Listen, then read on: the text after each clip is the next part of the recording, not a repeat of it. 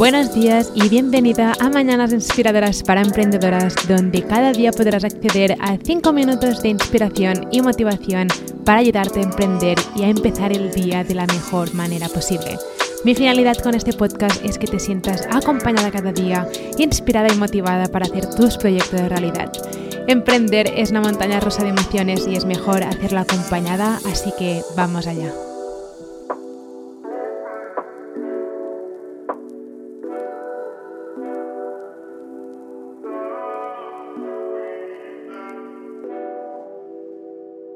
El otro día recibí un email de una emprendedora de mi comunidad diciéndome que cuando acababa de publicar su blog estaba súper emocionada, lo anunció en redes sociales y alguien le dijo como un mal comentario.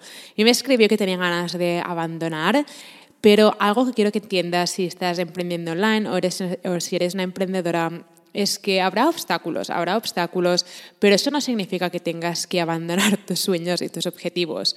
Cuando decidimos emprender, estamos saliendo de nuestra zona de confort, todo empieza a ser nuevo, lo que significa que mm, habrá obstáculos que tendremos que, superar.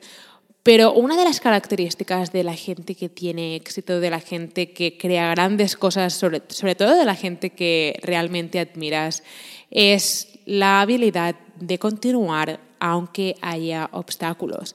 Y te puedo decir que después de cuatro años o cinco, ya no me acuerdo, desde que decidí empezar mi primer blog, he tenido obstáculos. Evidentemente, he salido de mi zona de confort y he tenido obstáculos, pero eso no significa que a la primera de cambio tengamos que abandonar. Simplemente tenemos que familiarizarnos con los obstáculos que tendremos.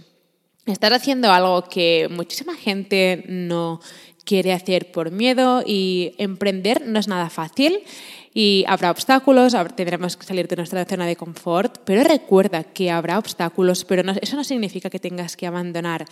La gente que tú admiras, la gente que tú probablemente escuchas o la gente que tú escuchas sus entrevistas o lees sus libros, toda esa gente ha tenido que, ha tenido que superar muchos obstáculos pero sin abandonar. Si abandonamos es como que nos estamos quedando a medio camino. Habrá muchos obstáculos, pero recuerda, eso no significa que tengas que abandonar.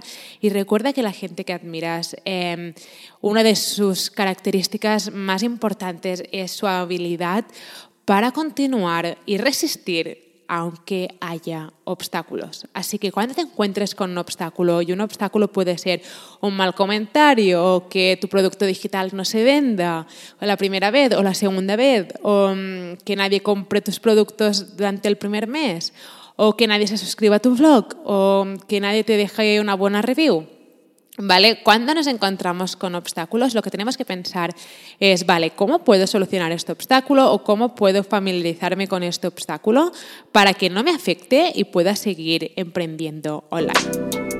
Espero que tu día haya empezado de la mejor manera posible. Nos vemos mañana con otro mini episodio.